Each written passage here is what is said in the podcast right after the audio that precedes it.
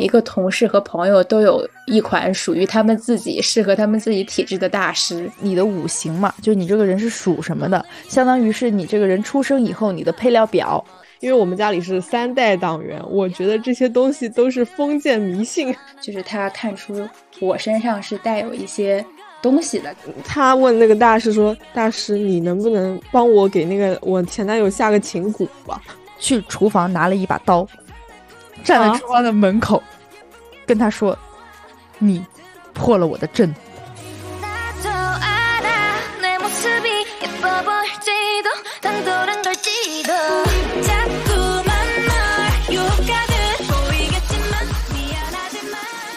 哈喽，大家好，欢迎收听蓝莓酱和跳跳糖的第五十七期节目，我是你们的朋友 Tracy。Hello，大家好，我是 Helen。Hello，我是小兔。今天也是非常特殊的一期节目啊，因为我们蓝莓酱和跳跳糖终于破一千粉了。就是虽然虽然听起来也没什么，但是对于我们三个来说，呃。挺开心的，我们所有的听众朋友们都是咱们一个一个的积攒起来的，就是非常非常感谢大家，感恩感恩，对，曲折中前行。所以为了回馈朋友们，我们决定开通我们的播客讨论群，大家可以在。简介里面找到微信号，添加小助理的微信，加入我们的播客微信群，以后就都可以在这个群中和大家一起聊感兴趣的话题了。因为咱已经破千了，所以我们三个也准备了一些小礼物掉落来送给咱们的跳友们。言归正传，就是我们今天还是有正经话题要聊的，那就是当代年轻女性的搞玄小剧场。正所谓那些不抽烟、不喝酒、不蹦迪，也没有谈恋爱的女孩子都在干什么呢？当然是在算命算命了。不管是就是有算八字的、买水晶手串的、抽塔罗牌。搞新月许愿，每天看星座运势的，就是各种中西方的玄学方式，已经全面进入了我们的生活中。所以今天三位主播就和大家聊一聊在搞玄道路上的经历、见闻还、小故事。在正式开聊之前吧，先给听众朋友们一点小提示，就是我们三个对于玄学领域来说呢，都只能是小白级别，所有的聊天内容也只是代表我们自己的所见所闻所感，大家当做茶余饭后的娱乐一听即可。对，那就首先从我的经历开始，因为其实今年我们三个。突然对这个玄学集中时间的感兴趣，本人我五月份开始疯狂买水晶。其实我不是买水晶这个事儿，因为我是一个很爱买东西的人。我不管是买水晶，我还是买其他的东西哈，我都是那种，我只要买它，我就一段时间我就集中的去买。我有一段时间特别爱买衣服，一段时间特别爱买化妆品。然后我今年就突然我不知道哪根筋抽了，我就是哎，我觉得这个水晶挺漂亮的，我说我。整一点来带带，但是你说这个东西它有一个问题在于，因为你说像衣服、化妆品，咱们都有一些基础了解，但水晶的话，哎，咱们不太了解，所以我就去学习了一下，在这个学习的过程中，就导致我对这个玄学越来越感兴趣，因此就走上了到了今天的这个这个不归路，就挺好玩的。对我有个问题，那请问水晶和玄学的关系在哪里呢？水晶和玄学的关系就是，它可以作为一种辅助物，去帮助于你的一个能量的集中，或者说是对于你能量的一些补充吧。比如说，你这个人，呃，在你的八字里头啊，就是你缺水，那么你现在去佩戴一个生水，或者是呃铜水，就是。跟水元素相关的一些水晶饰品的话，那么对你的能量补充它是有很大的帮助的。当然，这只是一些官方的卖水晶的人他们的介绍。我觉得最重要的是你自己的信念感要比较强，然后你觉得这个东西有用，那它就是有用的。我当时去了解的时候，因为我有。看到过一个小故事吧，就是说这个水晶它在大自然里面，它是可以去净化自然环境嘛，然后包括有一些那种能量原石，因为它本来就是由这种原石矿物质所就是炼制，这个炼制不知道准不准确啊，反正就是这么这么这么一个说法。然后你就会发现，它放在一些比如说有那种细小灰尘的地方，或者是比较脏的地方，哎，旁边的那些空气好像都被这个水晶所折射的光芒，哎，净化掉了，或者是有那种像吸铁石一样的功效，你会发现，哎，有一些会被它吸引，有一些会被它，哎。排斥走，所以我觉得这个它自带一些能量嘛，那它在你自己身上，如果说你作为一个人，你每天佩戴的话，你就跟它的能量所相结合，那这个日子一长，我就会觉得，哎，我的心灵好像真的受到了洗涤。当然，还是要提醒广大的朋友们，这肯定是你得自己有这个强大的信念感，因为如果你就是不信，你觉得这玩意儿就是破烂。那就是没什么可说的，因为我确实觉得它挺漂亮的，所以我做了很多功课，然后包括各种的种类也好，然后它们的五行属性啊啥的，我觉得挺好玩的。你作为一个知识补充，也是，它就感觉跟那个咱们去看星座。有点像，就是比如说你双鱼座的特性是什么，然后你的比如说黄水晶的特性是什么，白幽灵的水晶特性是什么？我觉得这种去作为大家去学习的这个对，那它跟玄学的结合，也就是说它只是最开始我用来补充我自己能量的一个方式。买手串的人，我周围还挺多的，甚至有些我认识的挺多的。对，高中十几岁的小姑娘就开始研究这些，然后而且一般一带都不止一个，会带一堆。对我现在就是手手里头就可能十几串儿吧，然后我每天就是挑着搭配，我觉得挺开心的，就跟穿衣服一样，就看看那个黄历上面的今日运势。现在就搞迷信的，我自己手上也有两串，而且你们说到这个，我突然想起来，我以前有一个。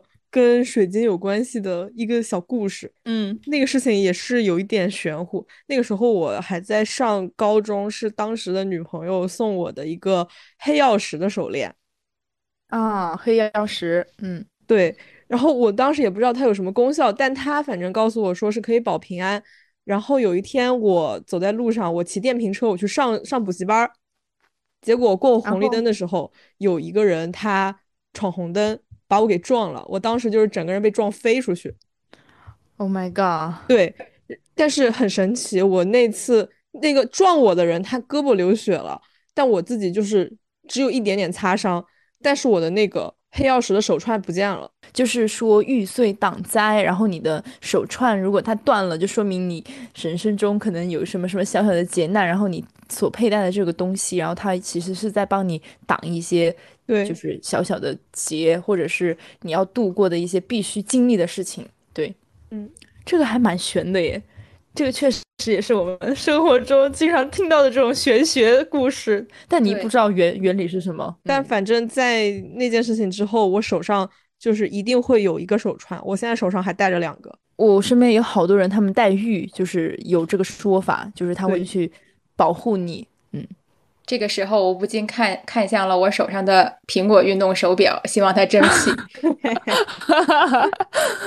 但是你也不希望你的手表坏掉了。那我接着说，我是由水晶开始看五行，然后从五行，因为你开始看五行之后，就是木火土金水嘛，你就会发现，哎，它是从哪个地方开始的呢？就是。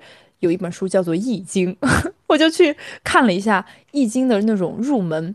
后面发现了有一位老师叫做曾仕强，就就是这个老师，他是台湾师范大学一个讲师，一个教授，非常厉害。然后他就是专门讲国学的，就。称之为国学大师吧。如果大家对易经感兴趣的话，可以去看一下他在 B 站上面的一些视频。就是他会从非常简单的语言去给你描述这个世界的原理。其实我自己现在目前学习的过程中啊，我就会觉得他们其实是创造了一套自己的世界观。就是他用非常简单的道理，就是告诉你这个世界的一个运行嘛。就比如说，它就是一团气，然后五行它可能相生相克，然后你世界上面的所有人其实也是一样子的。如果你明白了其中的道理，就感觉这个人生也不过如此吧。但这个它已经不属于玄学范围了。我继续拉回我的玄学故事，然后我又开始学习这个看八字，就是这个是正正式进入这个。方法论学习，是因为我女朋友她也对这些非常感兴趣。然后呢，她这个人做事情，我一定要去要落实，很实在。她是金牛座，然后她说：“哎，那我们就开始学呗。”过了几天，她跟我说：“她说宝宝，我买了一套课程。”但是呢，我目前没有时间去上这个课，因为他买那个课之前，那个课是没有发课程表的。然后发现他所有的时间都是在工作的那种上班时间，因为我的工作相对来说会自由一点。他说啊，那你去那个先先上上那个直播课吧，我到时候去看录录像吧。我现在不知道他有没有去把那个回放看完，但是前面的所有的课都是我在上。我觉得这个事情就很离谱，就有一种。你冥冥之中可能跟他就是结缘了，我现在就有一种一种感觉，有一种方向在指引着你，必须要去学习这个，对，所以到目前为止步入了一个给人看八字的大致可以看看出点什么的这个这个这个阶段吧，但是。但是是非常初期，对，咱们还得还得再再战二十年，差差不多就成为了这个吹大师。希望到时候朋友们可以来找我看八字，可以，希望你成功。最搞笑的是，因为我开始学习了，我就把我身边最好的朋友就是拿过来练手哈，我就看了一下那个小兔和海伦姐的，我一看他俩，哎，咱们三个。身弱的人，就是就最基础的。你看第一道，你可能看这个人身就是健不健康嘛，身弱身强，它有一个概念哈。我们三个都非常的弱，所以我觉得我们三个汇聚在一起，可能就有点强。我是觉得，嗯，有一些方面就是我们身弱的人可能需要更更多的那种凝聚力吧。就是一定要互相帮助，才能够这个事儿才能成。因为其实，在这个，呃，身弱身强的说法里面，它其实是身弱的人，你最好是你要做一件事情之前，你不要去跟别人就是说嘛。就比如说你在学习呀，或者是你要做什么大事儿啊，你最好就是你自己悄悄的自己做，因为你很容易这个事儿你就做不成。我所有做失败的事情，都是我那种。大张旗鼓的，或者是我特别有信念感的，哎，我说出来，但是这个事情往往就成不了。但是我自己要做什么事情，我在心里面就是默默的去做去做的时候，我就感觉有一个方向在指引你，我就觉得这个事情会成。就你说出来的事情，特别是对于身弱的人，他就可能不是非常的灵。所以我我已经决定把我的这个学习八字，它不能变成一个。最终目标，它只是我学习的过程，这个是一个分享，对姐妹的分享，这也是一种人不能立 flag 的说法，就是甚至我之前有有算什么的时候，给我的提示就是说，你要去做想做一件事儿的时候，你对谁都不要说，对父母、对最好的朋友都不要说，但是你可以把它写下来。然后写在一个日记本上或者怎么着，然后你自己清楚，你就去做好了。除非你遇到了可能真的你拿不准主意的事情，你可以向身边的人进行一些讨教，但是你不要提前大张旗鼓的去和所有人说你要做这个这个什什么事儿，你要去达成什么什么目的，否则的话你就会做不成。他身强和身弱最大的一个区别在于说，身强他们他们的那种坚定的那种感觉，而且是很自信。有一些身强的人可能到自负吧。他就会不会在意你身边的人怎么讲，无所谓。但是，可能因为也是因为我们，我觉得这也是一个优点，我们能互相听进去对方说话嘛，所以我们三个做这个播客也是比呃比较顺利。对，如果是三个身强的人就会吵起来，这就会做成一个辩论赛，就听不进去你的观点，就是互相我不听，我说的就是对的。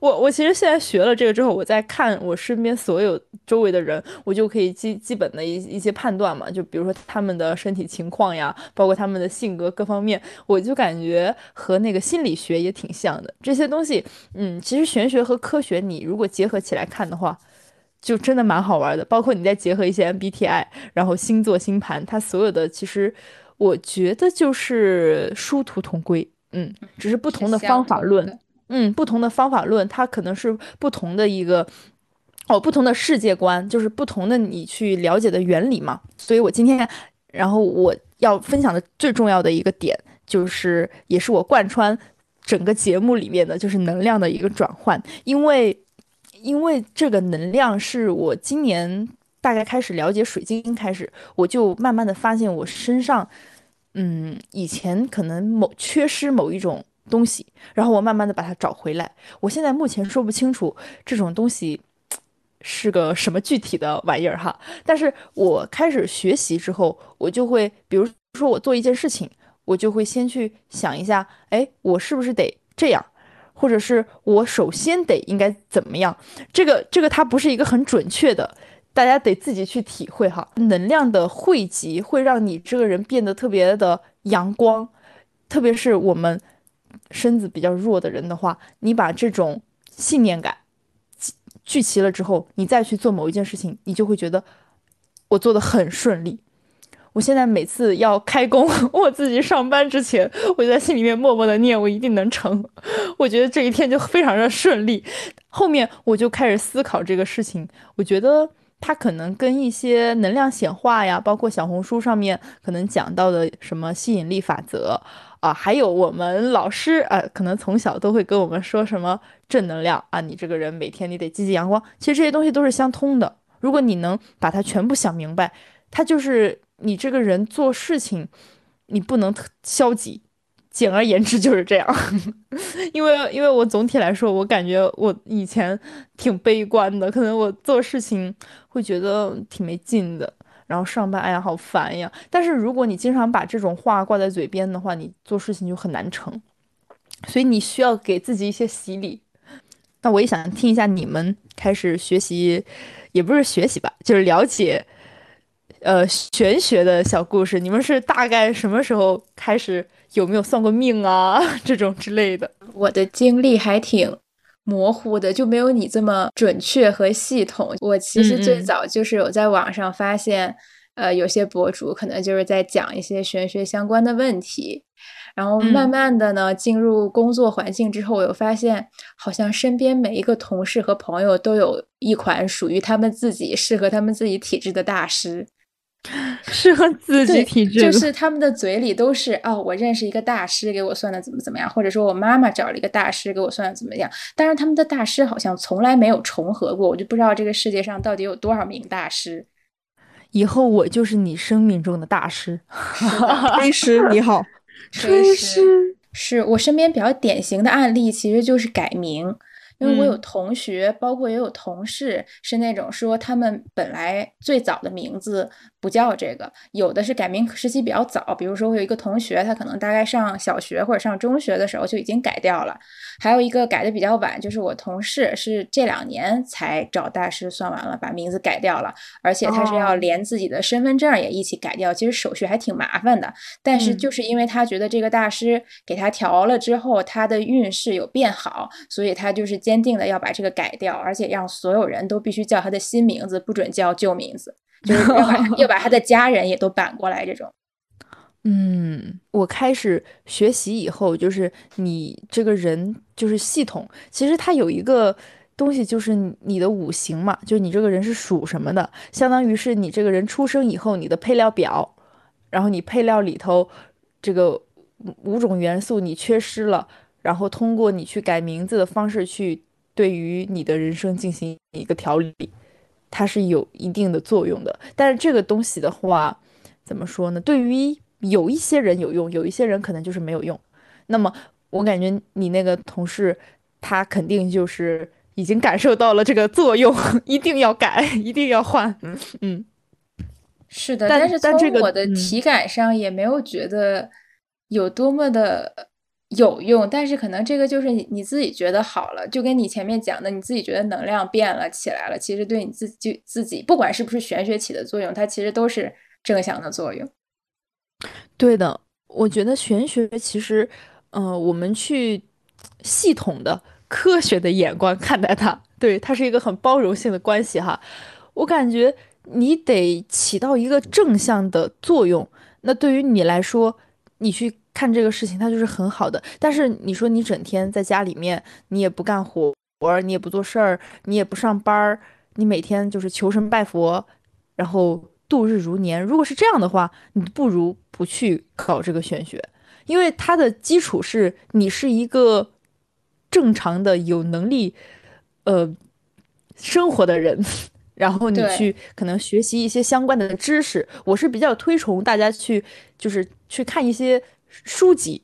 对，就是去真的去学习，就是像你去上大学的专业一样去看它。那这样的话，你是很很完整的在在运用它的一些东西，然后去重新看待这个世界，这个是一件好事。嗯，包括我有看很多节目，然后也哦听很多节目，他们有讲一些玄学的一些东西，讲什么风水呀、然后包括自己去做一些改造啊，嗯，它都是有一些说法的，但是不推荐。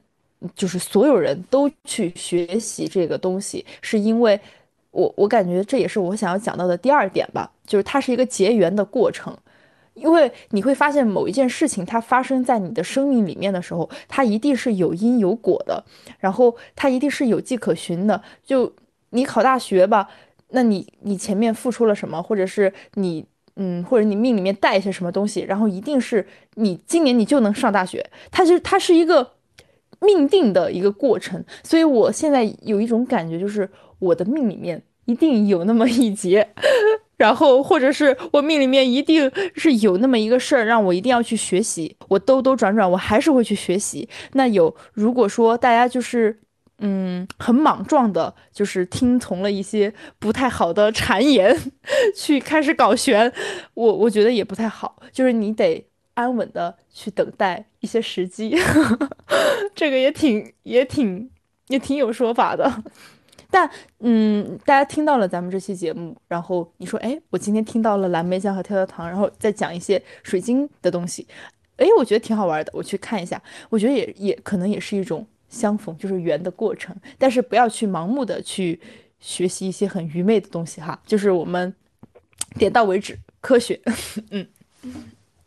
但我其实会觉得，玄学对于现代人来说，可能大部分时候都是比较功利的吧。嗯，就从我自己的这个经历来看，因为我其实跟玄学接触的，嗯、接触的这个过程，基本上都是带有这个功利性质的。哦，是的，对，就像我小的时候嘛，我其实我最小的时候我是不信这个东西的，因为我们家里是三代党员，我觉得这些东西都是封建迷信。对，嗯但是我妈妈，我妈妈她特别相信鸡鸣寺，嗯因为我小学的时候嘛，我外婆做了一台很凶险的手术，在他进手术室的时候，我妈没有在手术室外面等着，他去鸡鸣寺的药王塔拜了一下。嗯后来我外婆就是很平安，然后活到了今年。我妈妈就相信我外婆的平安是因为菩萨保佑。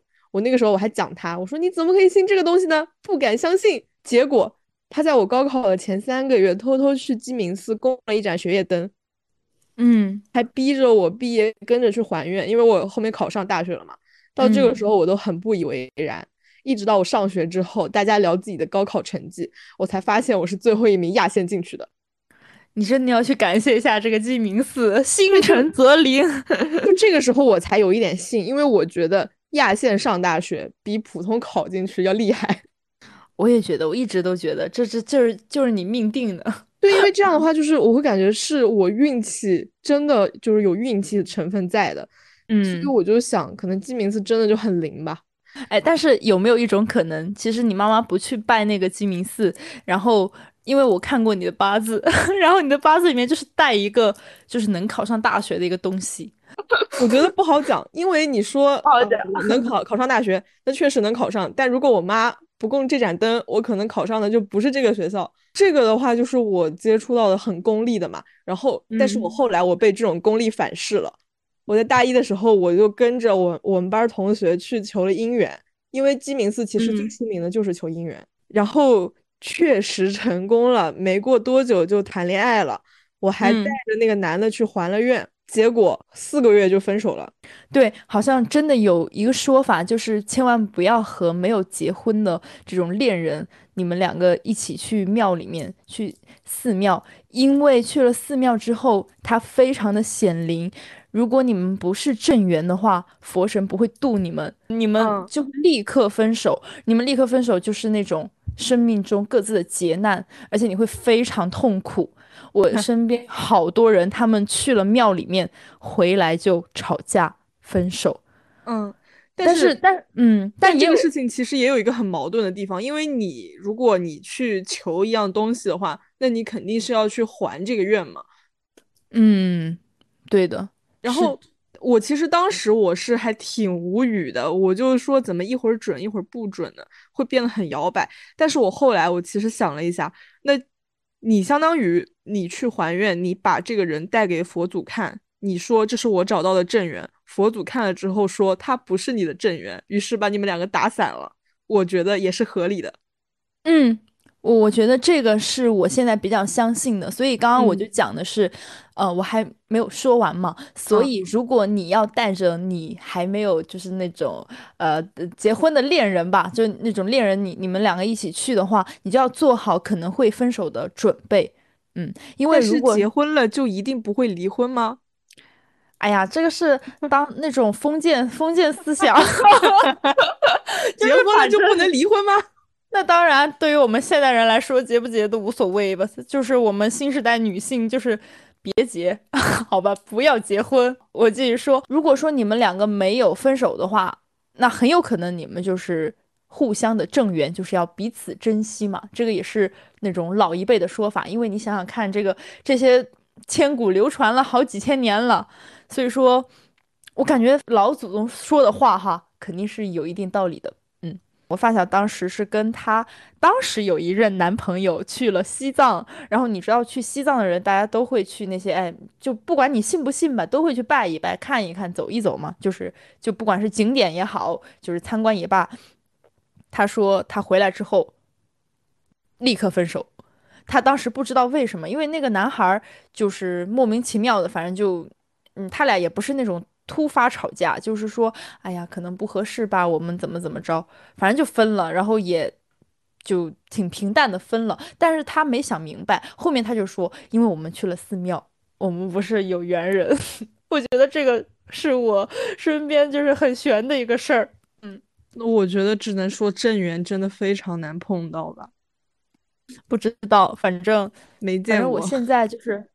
我也嗯没没有特别多的恋爱经历给大家分享了，我只是觉得这个寺庙，咱们要有对神神明要有敬畏之心。对，嗯嗯，好，那我接着我我的那个玄学经历往下讲。好，就其实这事儿之后，我就是对玄学还是半信半疑的嘛。我真正开始再次相信玄学的时候，是我留学的时候，嗯，因为我当时是本命年。在这个本命年里面，我要面临毕业论文和回国两件事儿。那个时候有疫情嘛，所以回国很困难，我就老怕会出出事情，嗯我就找了个大师，就是 传闻中的大师。这个大师给我们班五六个同学都看过，他们都跟我讲很准，我就直接花了三百二十八块钱算了一个两年运。他就按照每个月份详细的给我解了。而且还帮我看了回国机票的时间，然后中间发生了一些事情，也都对应上了，也都把它化解掉了。最后呢，我就按照这个时间，很有惊无险的入境了。嗯，对。然后，但是到今年我准备找工作的时候，我又找了另外一位大师，因为新大师比老大师要便宜一点，五十块钱一个方向。我笑死我！但那个老大师算的还挺好的吼。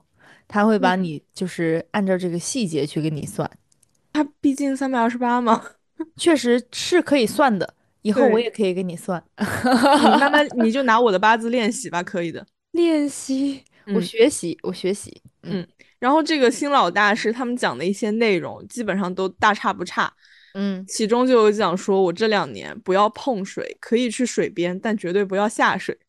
结果。哦就发生了我们在第四十期发疯的五月讲过一遍的那个故事。我今年五月在海南做义工的时候，去海边洗了个脚，过两天就摔骨折了，然后到现在都还没有起来，现在到现在还是躺着。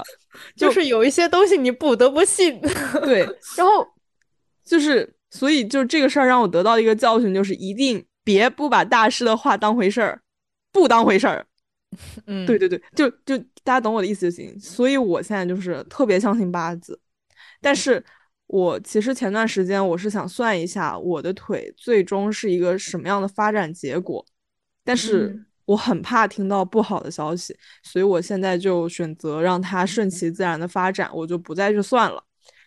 对，是挺神奇的，因为其实我在出国之前，出国前两天，嗯，心里面很不安。我就和我妈临时去了一趟南京，去鸡鸣寺烧烧了个香。嗯，对。然后，呃，我回国之后，因为在忙论文嘛，我也就没有及时的去还愿。然后我就一直有一点小倒霉，磕磕碰碰的。嗯，我一直到去年十二月份，我把愿还了，然后后面就还挺平和的。嗯，所以。一定要听大师的话，还有就是去烧 香，一定要记得及时还愿。佛祖做任何事情一定有他的道理的。嗯，我我自己感觉就是，如果说你去算，你就得去信，就是你得对人就是基本的，对你基本的相信和基本的敬畏嘛。就跟你跟别人就是聊天也好，或者是你在听别人的建议，或者咱们这种录播课，我们都是很包容的，就是你得去听呀，你不能。对吧？你一既去算，你又去质疑，那你算什么呢？你就不要算。我也没有质疑，我只是觉得应该没事吧，只是洗个脚而已。没有，我没有在说你了，我说的是，就是你不要这样那样了。收到，收到，收到。那海伦姐呢？听听你的故事。其实我之前也是比较功利，就可能在我人生的几个比较不顺的节点，比如毕业找工作啊，我整个人处于一种非常焦虑的状态，然后又找大师算过。后来我工作遇到不太顺，有两年内心态特别崩溃，然后我会找大师算。但是很奇怪的是。我的大师好像从来没有给过我特别清晰明确的建议，就类似于兔姐说的这种，你不要碰水或者什么什么时候回国什么这些东西。就是我一直很奇怪，为什么感觉别人算出来的都是一些很很详细的东西，但是到我这里就很模糊。这样吧，我把我的大师推给你。我最近 最近没有再找大师算，我觉得这个东西就是，如果你最近心态还算好，就不要找大师一直算自己的命。对，嗯，是的。如果你心态不好的时候，是一种排解，因为正常来讲，人家大师也不会说专捡难听的给你说，人家还是肯定以开解你为主。所以你如果心态特别崩溃的话，你去找一些这些大师算一算看看，其实是。有助于你调节心理的，但是我是觉得，如果你现在处于本来就是很平顺，没有什么重大抉择或者没有什么重大崩溃点、负能量的时机，你也没必要非要去算，你就顺其自然的走，就是像 Tracy 前面讲的，你就会就是顺着你这个人生轨迹正常的走就可以。嗯，对的，因为其实当时我女朋友买这个课的时候，我是极力的反对她的。她有跟我沟通过，她说，呃，我想去买这个课程，她说这个课程，嗯，就是会告诉你怎么去学八字嘛。我说，嗯，这也太功利了吧？你知道那个上面他直接就说什么看婚运、看官运、看财运，然后我觉得这些东西是我们应该去提前预知的吗？还是说？我们真的这个人类这么，就我就是我真的是觉得人类是很渺小的哈。我觉得咱们应该就是对所有的，不管是对大自然还是对这个社会环境，都应该敬畏嘛。我们就是走一步是一步嘛，咱们自己慢慢走呗，就没有必要去做这种就是预测性的事情。但是他当时跟我讲，他说因为我就想学。他说：“我想学习。”我突然就觉得，天哪！我在对一个想学习的人，就是，嗯，就是提出了这种啊，就是你不要去学习这种事情。我又觉得啊，我好过分。我说啊，那我说那你好，我说好吧，我说那你自己想清楚，你再看看吧。因为我那个时候觉得我好像跟那个课程并没有缘分。结果后面我跟他的缘分就来自于他说我没有时间学了，你去学吧。我就觉得好像这个缘分就到了。我觉得作为一个功利性的东西来看的话，它确实是可以去帮助到我们的。只是说你不要走火入魔，你不要特别的什么听信，你只需要在你觉得有一些无法抉择的时候，比如说遇到了真的就是摇摆不定的时候，可能你给出一个方向，但是具体怎么路要怎么走是你自己去走的，而不是说他给你一个很准确的你的死期，对吧？或者是你你明天你就会发财，它不是这样子的。如果说你你自己本身没有去结合你要做的事情，你每天什么事情也不做，你是不会发财的。因为我一直以来自己包括也有拜佛啊，然后或者也有这种算命经历，就是我没有遇到过真的让我印象深刻到像兔姐讲的故事这样，就真的觉得哎都对上了，或者说因为没有做这件事儿而 遭到了报应。对，就是 有劫，也不能说报应吧，就是有劫难没没躲过去，这种就是没有这种令我印象很深刻的事儿。但是我到现在记忆最深刻的，对我产生了三观的震撼的一个玄学经历，其实是我去年在青岛做项目的时候，然后有遇到类似于那种仙家，就是应该算是出马仙那一类，嗯。嗯，然后这个事情就是很偶然。我觉得你遇到这种大师，可能也都是很偶然的机缘。就是我在一个朋友的饭局上认识了一些新朋友，然后大家喝酒喝喝喝了一会儿，已经进入到了说真心话的环节，然后就三三两两的聊天。然后其中一个认识的新朋友就突然很神秘的跟我说，就是他看出我身上是带有一些东西的，就是类似于是仙家吧。嗯嗯嗯，然后呃，但是呢，因为呃我自己没有进行过修炼，就是我没有办法感应到他，或者说跟他产生链接。但是跟我搭话的这个朋友呢，因为他自己算是一直以来对这些东西有一些入门的学习，然后所以他可以感受到和看到自己的仙家和别人的，就他说在。那个饭局上面，他的仙家感应到了我的仙家，然后从而又传把这个信息传递给了他。哦，还要绕一道呢。对，就是说两个仙家是可以对话的，然后我们两个人类是可以正常对话的。哦，对，但是他又可以通过一定程度上和他的仙家产生。呃，连接。当然，我在这里我想说一下，因为我是一个完全没有入玄学门学习的人，然后他可能不一定是仙家，或者有更为准确的词，但是我也只能用他他和大师后面跟我说的话，都是那种比较，其实还是比较隐晦的，不是那种很直接的语言，所以我现在的描述也是基于我对他们说的话的理解，然后我现在也只能用这个词来转述给大家，大家就当一个小故事来听就可以了。嗯嗯。然后就是，所以反馈给了他之后，他就来跟我聊这个事儿，然后就就就有说说在青岛正好有一个他认识了挺多年的师傅，他也会定期去见这个师傅，然后正好过几天，应该是每逢初一十五这样的日子，他们会有定期的集会，然后过几天恰好就是他有问我，呃，要感不感兴趣，要不要一起去？因为他们其实就只会拉能看出对方身上有东西的这些人去，他们不会拉。跟这个完全没有无关的人进去，然后我就真的很好奇，而且就虽然说我到现在都没有学过玄学吧，但是我这个人从小就对一些怪力乱神啊，就是莫名其妙的那些鬼故事啊、神话故事，其实兴趣很浓厚，就我就很喜欢看这些东西。所以他说完这个之后，我自己也很好奇，然后就答应跟他。呃，到时候过几天一起去参加这个集会啊。不过在这里，我觉得要提醒一下大家，就如果你在网上或者在什么地方遇到了陌生人，跟你说认识大师或者又认识什么集会要带你一起去，呃，你你最好还是不要相信他。对的，对这个可能会有诈骗或者被拐卖的风险。然后我当时是因为我这个朋友也是在熟人局上认识的嘛，然后另外还有一个点是他他其实是一个有名有姓的演员。就应该很多人是认识他，但他不是那种流量年轻明星哈，他就是一个演了很多配角，就是在娱乐圈演演了很多年的人。你可能不知道他的名字，但是你看他脸的话，你一定会觉得在哪个剧里看到过他。嗯，对，所以我会觉得他应该还不会做太离谱的事情。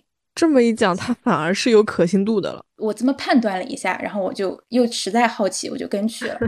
然后去了之后，那天的集会大概是因为好像是个十五还是什么，是个大日子，所以人很多，大概有那么三五十号人。但是他们整体感觉年龄偏大，呃，没有冒犯的意思啊，就是中年妇女啊，然后这这这种这种人。嗯，比较朴素是吗？对对，比可能比也不是朴素，他们其实后来我有跟他们聊天，他们很多人家里就直接什么有厂子做生意，其实超有钱，但只不过他们不嗯是咱们印象中的那种北上广那种精致挂，明白，就是很接地气的。嗯，我进去之后，而且像 Tracy 刚才讲的，他你你学习的那些东西，其实是要建立在我把我的八字给你这个基础上面。但是我进到那个大师那里之后，因为我和我朋友去的比较早，开始就几个人，我坐在大师对面在聊天，我没有提供我的任何信息，因为我的这个朋友也是新认识的，他也不了解我的任何信息，就是中间不存在串供的可能性。嗯对，然后我就直接坐在他对面，他看我就可以说出说我身上确实是有，然后而且能说出对一类似于你你算八字、算命先生会给你讲的那些东西，你的命啊、你的运势，而且还有一个很神奇的点，就是让我觉得我是相信的这个点在于，我大概在呃见青岛这个大师的。两三年之前，那阵儿是我工作很不顺利的一阵儿，然后我找过一个嗯算八字的大师给我算，他有提到过嗯我的这个命是童子命。嗯童子命的意思就是说，你从小就会体弱多病，而且你做事很容易有波折。嗯，对，就是咱们现在这套理论里面的身弱嘛。两三年前有这个大师给我算，有说过这点。当时他是说，你可以其实是可以还替身化解一下。我在见到青岛这个大师之后，他说的跟两三年前那个大师是差不多的。哇，这有点吓人了。当时就震，我现在听到这里就震惊了。对他们都说到了，你要童子，你是童子命，你要送童子，否则你可能会有很多事儿就是，嗯，做起来很波折。而且他就这种波折，不是说哦，我想要今天明天赚五百万，我我赚不到这种波折，而是很多人很多明明应该顺理成章就流过去的事儿，到你这儿就会很节外生枝。嗯嗯，明白。因为我其实为什么现在对这个八字这么感兴趣，包括我在学习的一个契机，也是因为我觉得很多时候我相信别人是一回事儿吧，就如果我真的找你算，我肯定是完全相信的。但是我是一个特别爱验证的人。我会通过各种方式去验证你说的是否是正确的，但这个方式呢，你看，如果说你给我算了一件事情，那么这个事情如果它没有发生，那么我就会在想，它是不是真的要发生呢？我就特别的害怕它会发生，但是我又希望它发生，这是一个非常矛盾的点。所以我现在在学习的还有一个最关键的东西在于，我去看了，我就可以用我现在的世界观去套上这个人他说的是不是跟我学的所印制，就是是相同的。它是一个多方检验的过程。我现在看了这个，我可能再去看看我的星盘，看看我的星座这些东西，他们一些契合。如果说大部分情况下它都是稳的，那么这个事情它可能就定了。也就是我现在越来越相信命定的一个一个原因。嗯嗯，然后我就在那个大师的集会上大概待了待到夜里吧，因为他们就是吃完晚饭，然后到天黑了之后有一个类似于在大师引导下的一些仪式，然后具体具体嗯。过程我就不描述了，因为其实还挺悬的。然后呃，他的这个仪式就是让你去连接自己身上的这个仙，然后能去看到他，或者去就是在自己的那种闭着眼，然后在那种脑海中和潜意识中看到一些东西。嗯但是我当嗯天是，我应该是没有融合进那个气氛吧，因为他们很多人都说有自己看到了，甚至有人还会哭啊，或者有各种反应。但是我当时因为，哎，咱毕竟是接受了这么多年无神论教育的那个好青年，我那一晚上都提心吊胆，都觉得不会是诈骗吧，不会把我拐卖吧？你是对的，我觉得这才是正常人。对我就是我这一晚上其实警惕性都很高，然后我就在观察四周，就包括他让大家闭上眼，其实我留了一条缝，我也没办法在第一次就进入那个状态。当然，那个大师当时还说了一句说啊，其实这个第一次，因为好像除了我也有比如说第一次去，或者说去了一两次还没有找感找到感觉的人，然后他大师说这个也很正常，然后你要慢慢来，可能某一天突然就开窍了。而且他说，其实这个学历越高越不容易链接的。当时还没当回事儿，后来我我想了一下，可能就是因为。呃，倒不是说你学历高、知识渊博什么的，而是你学历越高，其实你是根深蒂固的受到了咱们就是现代这种科学教育，然后你对这个事情所持的怀疑态度就会越大。但是当你内心充满了怀疑，然后包括你怀疑他是杀猪盘、是诈骗犯的、是拐拐卖犯的时候，你就不可能进入那个状态。嗯，对的。其实这个事情。就是你说到真的相信，我感觉做什么事情都是你的那个，你要这个这个东西就是信念感，但是信念感这三个字就特别玄乎，你没有办法再用更加具体的语言去解释它到底什么是信念感，就是一种感觉，你就你就信你自己能做成，你就特别坚信你会变成有钱人，我感觉这个事情就一定能成，真的。因为我身边所有的有钱的朋友，就是他们都是那种特别相信自己一定要做成这件事情，然后他们就有非常非常动动的那种动力去做事儿，然后去努力的工作也好，然后去源源不断的去攒钱也好，就是都会促使他们达成一个目标。你刚才讲到说什么你朋友赚钱啊这些，我反而并不觉得那个跟玄学有多大的关系。因为我会感觉，你既然你会有这样坚定的一个想法，我一定会做成这些事情，那你的毅力肯定非比常人。你自己本身的条件也不会差，因为你不可能说，呃呃，一个一个三年都没有念书的人，他他他每天在跟自己讲说，我一定会考上大学，我一定会考上大学，他就真的会考上，对吧？对对对对，是的。所以这个现在很流行，就是大家感觉要。靠吸引力法则或者显化出自己想要的东西，就是是一种感觉在小红书和 B 站 B 站上很火爆的概念。对它其实这个概念，它都是差不多的，我觉得，只是你有很多种方式可以去反驳它，但是你说白了，它又可以告诉你，那你就是你的能量不足啊。你就是因为你没有特别的虔诚啊，你的毅力是不够的呀，你的信念感不够强呀。嗯，那好像也说的是对的，可能吧。但是就是我对显化这个东西我是不相信的。嗯，怎么说？算命的话，他就是告诉你你的命是既定的，你知道了之后你会被动的。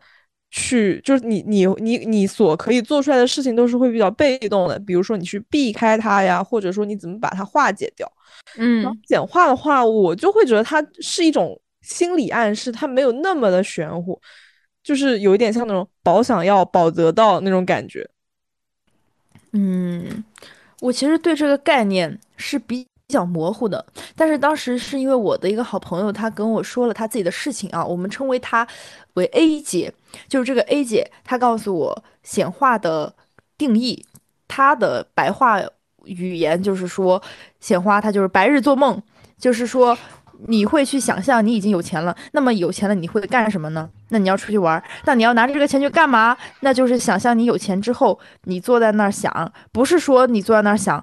我我有钱了，我有钱了，而是说你已经想到了，我现在人此时此刻我在冰岛，我此时此刻我在那个漂亮的极光之下奔跑，然后你要记住这种快乐的感觉，然后用这种快乐的感觉去做事情，或者是你有钱了，你买下了一栋大房子，然后你就要记录下来，你有了这个房子，你坐在这个房子中间的那种感受。他告诉我，你把这种感觉。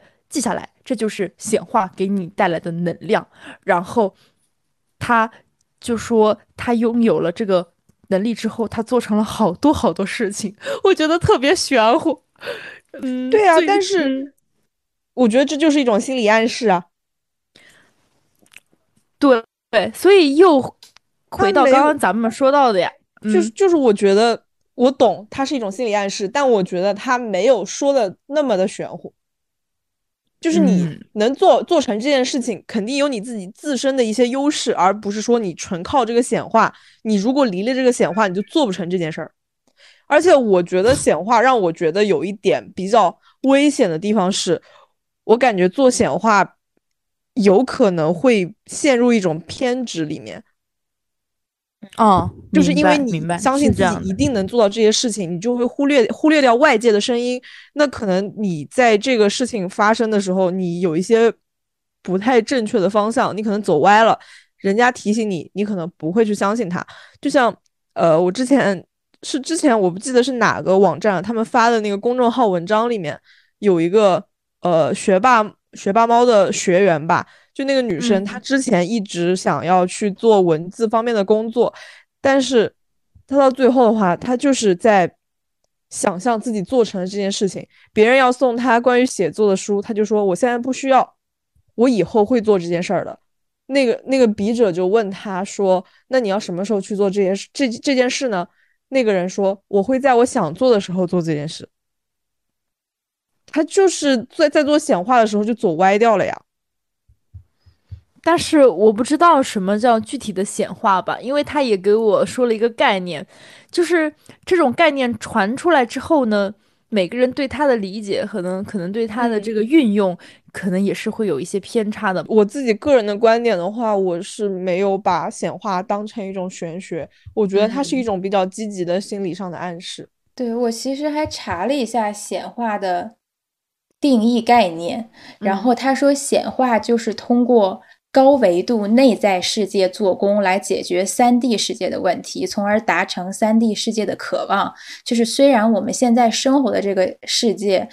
被称之为三 D 世界，但是显化的概念里认为，呃，人的内在和人的思维是存在于更高维度的世界里的。哦，对的，对的，就是它有另外的，嗯，对。然后你在高维世界里的这个内心，这个内在的精神世界，决定和创造了你现在所在的这个三 D 世界，就是所谓的境随心转，外在世界随着你内在的改变而改变，这就是显化。我们其实是拥有我们渴望的一切人事物的，但是只不过我们现在链接不到这些人事物的频率，他们在更高维度的空间，所以也没有办法在我们的三 D 世界中显化。当你活出如你所示的状态，就是说你理所当然的觉得自己已经拥有了这些你想要的人事物的状态的时候，你就和这个高维空间形成了同频，那它也就会在现实世界中显化成功。嗯，对的，对他当时跟我解释过，就是其实是有一个我们存在的另外一个世界，然后我们现在这个世界是比较低级的，所以我们需要运用这种所谓的唯心，然后一直要相信你自己，但是又回到了刚刚小兔说的那个点，就会走火入魔，感觉也挺也挺吓人的。嗯，因为哦，对我还没说完我那个 A 姐朋友的故事。她当时她嗯，她在她小学的时候，因为他们家是做生意的，然后呢，她妈妈就在那个就是路边的一楼有一个店铺哈，就盘了一个店面，然后做一些他们当地的小生意，还做得挺好的。然后她每天路过的时候，她说她小学的时候就有点那种小虚荣哈，就给自己的同班同学就每天路过，哎呀，这是我家的店，就是怎么怎么着，就是大家都哎特别。也挺喜欢他的，因为他人也很好，然后他就觉得大家都很爱他嘛。然后，嗯，他有一天，他突然他就看看着他们家楼上三楼的那个房子，他就觉得，哎呀，这要是我家的房子就就好了。然后他走在路边，他不知道为什么，他说我那会儿我就鬼迷心窍了，我就是不知道在想什么，我就跟我当时上学放学的同学跟他们说了一句。嗯，这个房子一楼是我们家的，那个三楼也是我们家的。他说，其实当时他他们那个三楼还不是他们家的，就只是因为他觉得很漂亮，然后那个窗景特别好，他就这么说了。但是没有人知道，也没有人去过。后面这个事儿就过去了。到了初中，他说初中了，有一天他妈妈就告诉他，他那个三楼真的给他盘下来了。就是那个房子就变成了他们家的。他说我我突然某一天我站在那个路中间，我就觉得我就是觉得那个房子一定是我们家了。我觉得这个事情我听起来就很诡异。我说嗯，那有没有可一种可能，只是因为你的妈妈比较有钱呢？但他告诉我这就是显化。我说好吧，那你说的就是我接受他的这个故事。嗯，按照他那个显化的理论，那确实这就是显化。嗯，因为他现在就告诉我，他说他非常想要做一件事情的时候，他就会天天想，然后带着那个喜悦去做他以后要就是即将要做的事儿，就还没有做，但是他会以一种我已经得到了、已经完成的心态去做，这个就很困难。就我我目前还做不到，但是他好像就是已经把这个原理运用的还不错，我感觉真的还挺挺牛的。显化有让我感觉有一定科学道理的原因在于，它它的步骤其实就是一开始让你先把自己的目标特别详细的，嗯，你要么自己写出来，反正你要么自己心里想清楚，就是你不可以用那种特别笼统的东西去显化，比如说你就说我要发大财，或者说我要谈恋爱这种事情是不行的，就是他他要你非常具体的写出你要显化的东西，你不从玄学的角度讲，你从你就从现实。做事情的角度讲，就是把你的目标具象化，本来就是你做事的第一步。嗯，是的。就比如像我，我我我现在一直单身，但假如说我就下定决心，我一定要在明年明年之前找一个可以结婚的对象，那我其实现在应该怎么做呢？我就应该拿个本儿先列出来，那我觉得我自己可以接受的，要和要和结婚的对象是什么样？比如说身高。不能低于一米八，长相是什么样，家世是满足什么条件，可以让我接受，我就拿着我这个具体的条件加入所有的相亲群，什么真爱网、social 社交软件，我挨个比着去找，我觉得百分之七八十的概率我可以找到一个符合条件的人。嗯，细化目标其实是一个做事情的必备选项，而不是说纯从玄学角度考虑，就是显化的时候才要细化目标。嗯。替人课堂来了，是啊，就是拆分。你想，如果我要找对象，其实你问我我要找什么样的对象，我到现在都很迷茫。我说，其实我也不知道啥样的人我满意。哪怕我出去真遇到这个人坐在我旁边，我当时可能都一晃神，就是哎没察觉到他是我满意的人选，就把他错过去了。所以他那个房子是很具象的，嗯，对。而且我比较同意你那个你前面说的，就是你搞玄学其实是要在你。的生活、工作一切正常的前提下，然后再去搞。对，就是显化这个东西。你说我要以已经拥有了这个东西的状态去生活，当然可以，但前提是你的工作和学习啊和生活也要正常的进行。就是我在正常的工作学习。节奏之中，然后我通过下班回家，我去进行一些这些显化的想象啊，然后仪式啊，来提升自己的正能量。我相信自己是最棒的，是会成功的。我我今天的所有工作都是会看到结果的。我很美，很大方。然后其实就是提升自己的这种疗愈自己的心灵，提升自己的正能量和气场，去抵消你白天在上班的时候受的那些气和 PUA。然后你再带着这些正向的气场再去投入工作，那你得到的结果总不会比你很烦躁、很丧气的时候做得到的结果更差了。对对，这个我很同意。包括一开始我在讲到的，就是最近的一些学习心得嘛，就是一些能量的汇集。就是我们用非常科学的语言 来解释这个，就是你从小到大，大家都会告诉你，就是远离一些消极的人事物嘛，然后你有一些正能量。那其实我更加的觉得，呃，开始搞玄，或者是你去学习八字啊，你去了解一些相关的知识啊，一个庞大的体系，那其实都是在给你的能量场上面就是添加一笔。然后当你一个人你拥有的东西。我我是指精神方面哈，就是你的精神知识更加的丰富了，你做事情你就是会更有底气一点，是真的。你学了更多的知识的时候，你说的话你自己也会觉得它更加的可信。那么你在做一件事情的时候，你也会更相信自己一点。这个是我目前为止学学习下来的一个新的体会吧。嗯，包括我觉得咱们现在可能聊播客也好。我们肯定会比第一期去讲的时候更顺利，因为我们已经做了这么多期节目，那这也是我们自己给自己能量的一个过程。那我现在去学习这些，包括我们去显化的这个过程，也是给你自己能量的一个汇集。每个人那个理解可能是不一样的，但是最终它的结果是好的，那就可以了。对。且我有一段时间就是没有没有算命的时候，我就沉迷过那个 B 站上面那个大众占卜。嗯，看了很多占卜视频，因为我关注了很多不同的博主，他们更新的频率不一样，喜欢更新的主题和方式也不一样，然后我就每天一看到他们更新了就点进去看，一一看到他们更新就点进去看，大部分是那种。呃，九月运势、十月运势，这是比较大众的主题。还有会说，嗯，预测一下你下一个正缘在哪里，然后预测一下你未来会取得哪些成就，预测一下你的天赋点，这这这些在哪里，就各种各样神奇的主题都有。嗯，我也有一段时间特别喜欢看，就是在地铁上面，然后一看就看半个小时，一测就测十个人，很好玩。对我之前也看过，但是我后来我不不看大众占卜的原因是我感觉他们开头选的那个东西，或者说给你看的那张引导牌，我觉得我自己就是偏好太明显了。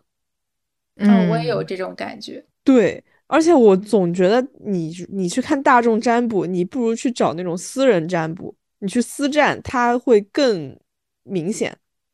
嗯，效果也会更好，因为它毕竟是跟你一对一的嘛。但是，但是我自己就是尝试过一次私占，然后我发现我的那个问题好像不是特别适用于塔罗。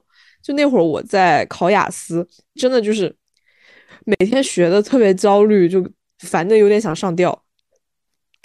因为雅思考一次两千块实在太贵了，所以我就。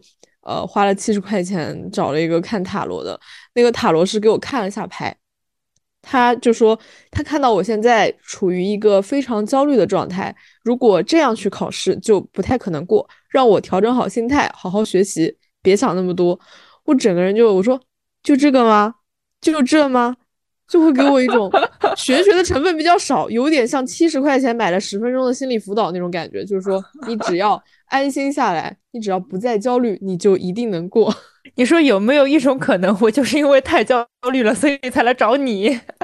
对呀，就就他，我感觉塔罗的话，他就是不确定的东西会比较多，而且毕竟它就是一套牌嘛，再加上那个占卜师他自己个人非常主观的一个解读，我觉得不算是特别准。我后来就是去尝试了。就是有有有看到别人去接触那个六爻，就是那个呃三个起卦六次那个，嗯，对，明白。嗯，我自己体验过的一次就是不太不太不太爽，但是我知道有就是我的朋友他们呃有找人看过，然后那个那个大师就讲的非常的玄学，很玄乎。他会就是他那个女生当时是去问那个她跟她男朋友分手了，她就是问大师。能不能和男朋友复合啊？这种的，然后那个大师就给他想了很多的办法，看了之后说结局不太好，但是我给可以给你想办法，让你就是看看能不能改，但是也不一定，就是话没有说死，干嘛呢？他说让那个女生，呃，把那个男生的衣服找一件，每天睡在身子下面睡七天 啊，这啥呀？好吓人 呀！就就就听起来会很吓人，但是也还好。然后那个他照做了吗？那个女生自己有点走火入魔的。她问那个大师说：“大师，你能不能帮我给那个我前男友下个情蛊吧？”天呐，啊天呐，我感觉这种，对呀，所以咱们就是说，我当时在旁边，我当时在旁边听了，我说不对吧，这个专业不对口吧？下蛊不是这个大使馆的吧？下蛊是应该是找找这个湘西湘西那边走，往苗疆那边走。哎，然后那个大师就脸色一变，说：“我不搞这些东西的，搞这种东西折寿的，不好的，妹妹，不好的，确实啊，妹妹啊，就那个女生已经算是在伤害别人了呀。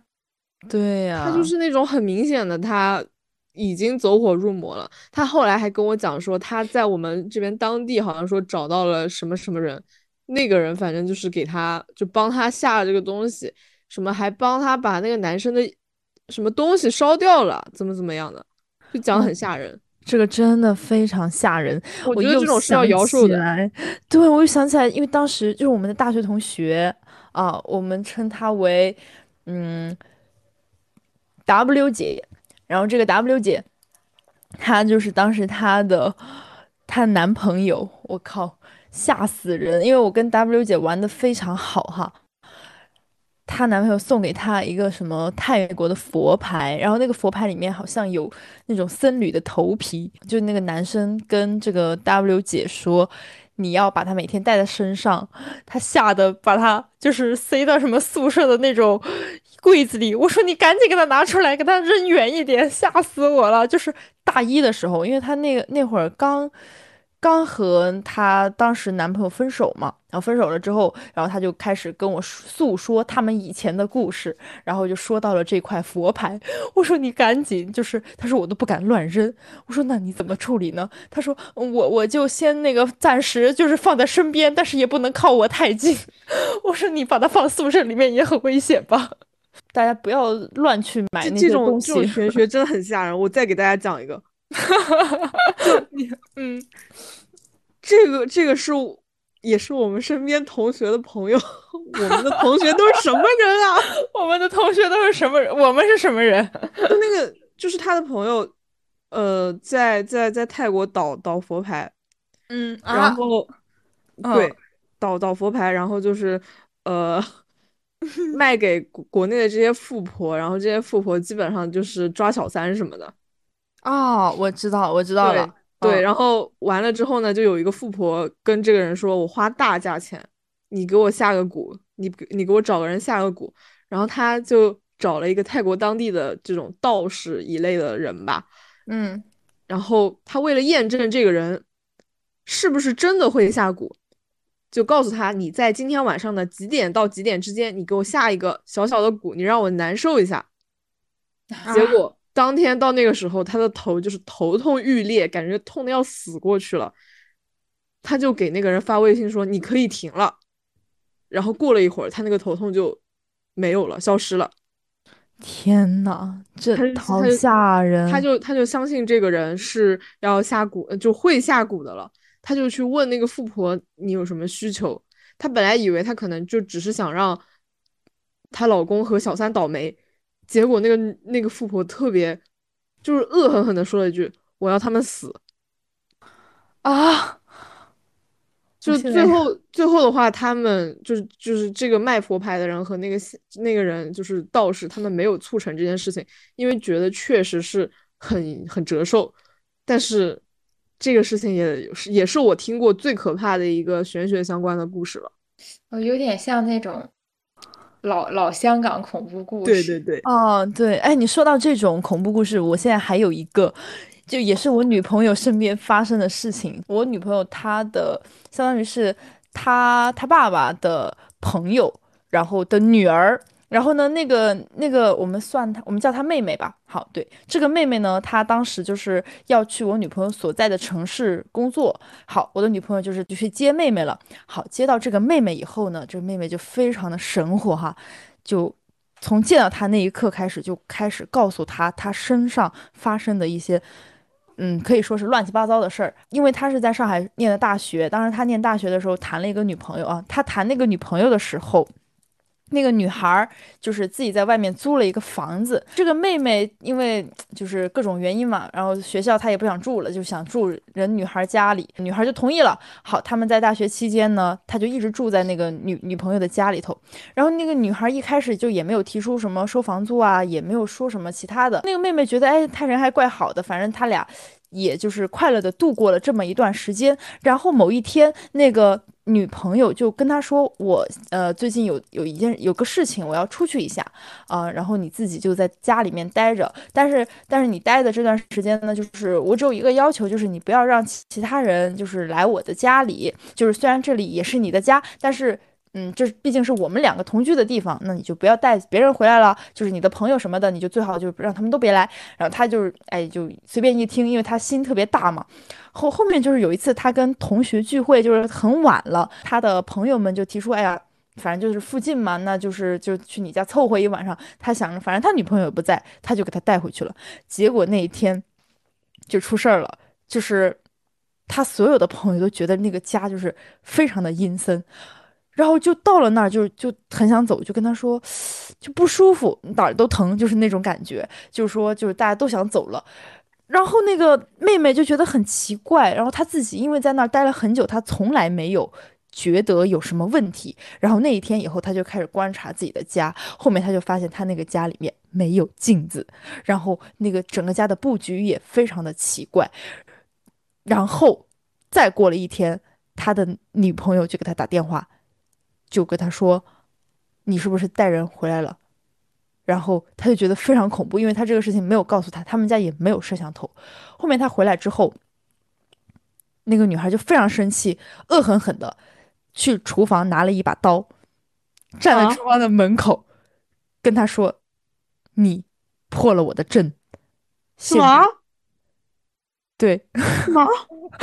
他跟那个妹妹说：“你破了我的阵。”现在你要还，你要还债，然后他就报警了。他就是在家里面就是尖叫，就是很吓人。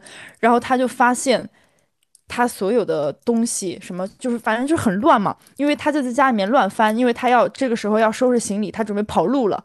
然后他就发现床头就是他放了一个那种很诡异的，反正那种东西吧，咱咱也不好说哈。然后。就是每天都睡在他的那个床头，然后后面他大概就是把这个事情告诉了，呃，我女朋友嘛，然后就说这个他以前的那些事情哈，后面他发生的一切的事情都很悬，就是说这个妹妹她身上她好像就是带着一种总是会遇到类似的事情的一个人，他大概意思就是说他好像那个女朋友是想要就是找一个呃对象，然后来他家，然后去帮他就是就去养那个。他放在抽屉里面的东西，家人们，我们现在是晚上，已经过十二点，在录制。这个真的好恐怖啊！你为什么要你为什么要讲这个故事？正好正好是十二点整，刚刚。我我们这一期是清凉特辑，雪上加霜。没有纳凉特辑，它这个就只是一个咱们听说的一个玄学小故事嘛，就是我们刚刚讲了很多正能量的，那这个就是说，如果说你走入了歧途，嗯，对，完蛋了，对呀。就是你不要去搞这些乱七八糟的，这是真的会折寿的。就我们合理运用，对，这个只是咱们听说的一些故事，然后跟票友们分享一下，咱们听一听。跳友们，咱们就那个就是忘记，我我也很害怕，需要高能预警。对，因为因为其实因为其实。就是在你没有说刚刚那个事情之前，就这个故事我们是没有对过大纲的。我是刚刚突然想起来了，很顺利的告诉了大家，挺好的，挺好的。嗯，就是反正我觉得今天我们这期节目其实到这个地方也差不多了，对，差不多了。嗯，就是希望朋友们把它科学的去看待玄学，虽然他们两个也就是两极，但是呢，它是有一一套自己的。方法论和世界观的，你去看看书啊，去看看易经什么的，那那都是很好的事情。你去运用一些道理去过好你的人生，做人生赢家。但是你不要去搞那些歪门邪道，我觉得是真的非常吓人的。嗯，让我想起了光明会，啊一样，每个每个地方都有 有自己的玄学，有自己的歪门邪道。是的，现在所有明星都是光明会的人。那我们今天差不多就聊到这里，然后还是跟大家说，今天只是一期呃故事会分享，然后大家一定要相信科学。嗯嗯，对的对的，就是如果你真的对这些感兴趣的的话，嗯，就是你就是从最基础的知识开始学习。如果你当你开始看第一门课你就看不懂了，那你就放弃，这不是你的必修课。如果你能看懂，那恭喜你，你就入门了。我们 就听个节目，听个想笑一下就够了。对的，对的，就是反正其实就是在呃人生非非科学和人力所能及的地方，我们也需要找一些心理安慰吧。就其实我觉得大部分对玄学浅尝辄止的人来说，就是你这样看待就够了。嗯，对，嗯，其实就是我自己还是坚持我今天第一个讲到的点，就是一个能量的汇集和转换嘛。然后你只要把自己的一些好的东西都吸收住，然后并且把一些坏的情绪你适当的去释，就是去释放出来，那它就是一个嗯很好的事情。然后你在做事情的时候，你就把那部分好的东西运用起来，你的能量就会越来越好。嗯，那我们今天就到这里。嗯，就到这里啦。好的，我们下期再见。下期再见，拜拜！希望大家天天开心，生活愉快。拜拜，拜拜。